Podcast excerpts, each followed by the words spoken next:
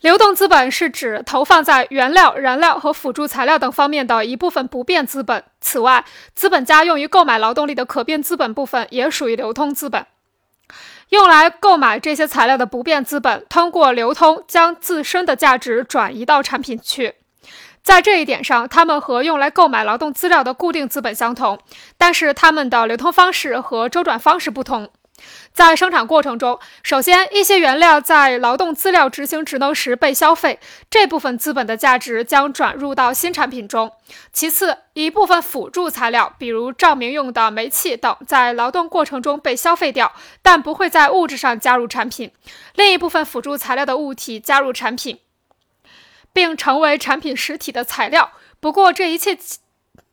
不过，这一切差异对于流动资本的周转方式而言，只要在生产过程中，原料和辅助材料在形成产品时被全部消费掉，那么它们的价值就可以全部转移到新产品中。流动资本的流通和周转具有两个特点，这部分。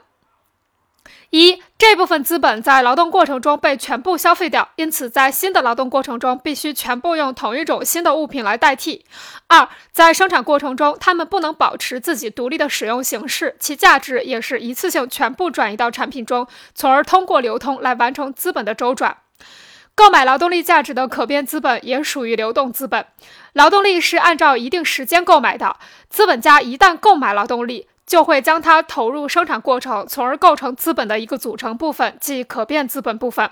劳动力每天都在发生作用，并把它创造的超额价值，即剩余价。即剩余价值追加到产品中，在这里我们暂且撇开剩余价值不谈。在劳动力的使用中，由劳动力创造的相当于劳动力价值的那部分价值，随着产品的出售转化为货币。如果要使生产过程连续不断的进行，这些货币必须作为可变资本，用来购买劳动力，从而完成它的一次周转。不管用来购买劳动力的可变资本与用来购买劳动资料的不变资本差别有多大，它们的价值周转方式都完全相同，即都是一次变完。完成了流通和周转，并将价值一次性全部转移到新的物质形式中。